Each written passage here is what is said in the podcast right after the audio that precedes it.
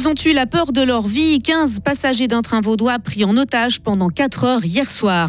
Georges Godel et ses confidences mobilisent à nouveau la justice. Le journaliste Jean-Marc Angelot euh, comparaît en appel ce vendredi.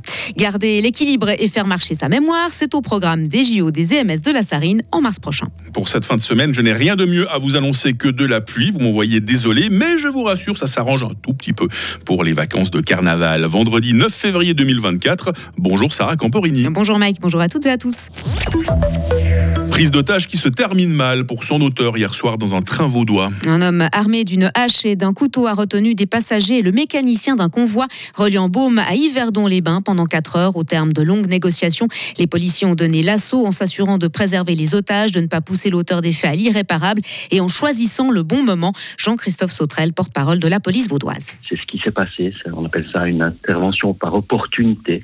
Un moment donné où le preneur d'otages était à distance des otages, euh, les membres du groupe d'intervention euh, ont pénétré euh, dans la rame pour protéger les otages. C'est à ce moment-là que, dans le cadre d'un échange avec l'auteur, un coup de feu a été tiré par un des policiers et l'auteur est décédé. Des propos recueillis par nos confrères de LFM. Les passagers et le mécanicien, eux, sont sains et saufs. Ils ont été pris en charge par une cellule psychologique. Le preneur d'otages serait un requérant d'asile attribué au canton de Neuchâtel, mais son identité est encore à confirmer. Ses motivations et son état psychologique sont également encore à déterminer. Le ministère public vaudois a ouvert une instruction pénale. Justice encore, euh, Sarah, il défend son métier de journaliste. Jean-Marc Angelo se retrouve devant le tribunal d'arrondissement de la Sarine. Le journaliste avait été condamné en mars 2023 pour instigation à violation du secret de fonction après la parution de son livre d'entretien avec l'ancien ministre Georges Godel, Secret et confidence d'un président. Il a fait recours contre sa peine et toute la question dans cette affaire est de savoir s'il a incité Georges Godel à se confier. Vincent Douce. Pour le procureur général, le journaliste Jean-Marc Angelo a flatté l'ex-ministre et l'a incité à se livrer, car c'est lui qui a abordé Georges Godel avec ce projet d'entretien et de livre.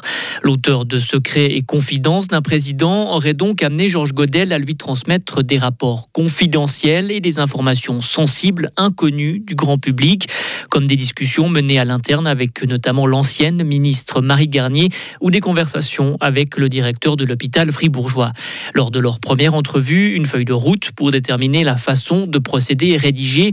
Mais il y a un problème pour le procureur général. Cette feuille de route laissait croire que la problématique du secret de fonction était prise en considération, mais en réalité, ce n'était pas le cas.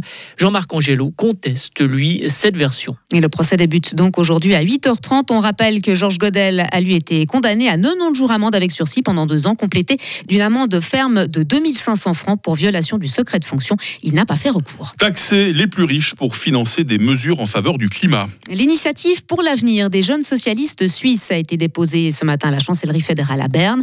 Les initiants sont parvenus à récolter plus de 140 000 signatures. Ils veulent introduire un nouvel impôt sur les successions et les donations des personnes physiques. Les explications de Mélanie Ruffy, vice-présidente de la jeunesse socialiste suisse. Les successions, c'est un petit peu un moyen comme un autre pour viser les ultra-riches, puisque c'est eux qui sont en majorité responsables de la crise climatique.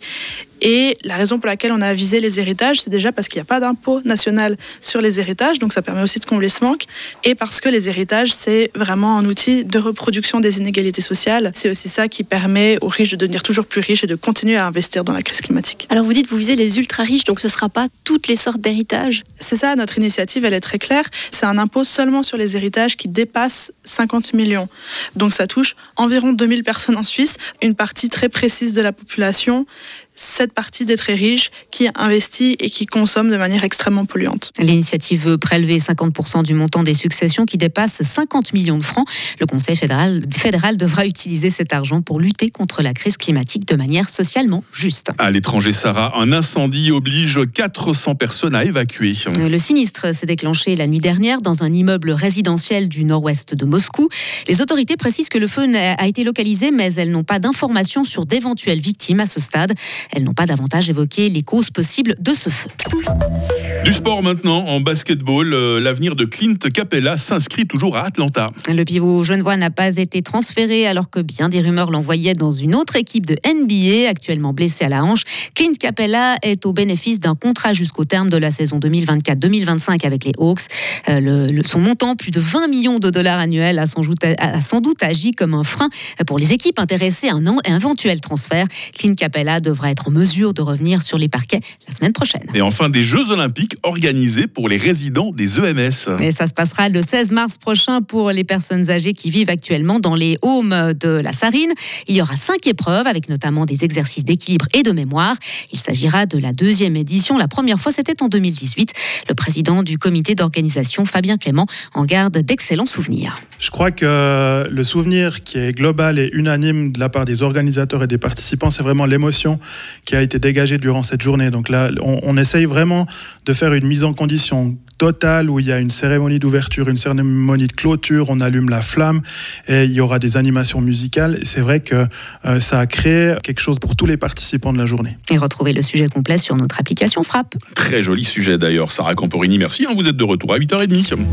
Retrouvez toute l'info sur frappe et frappe.ch. Radio FR. Quelle est la couleur du ciel?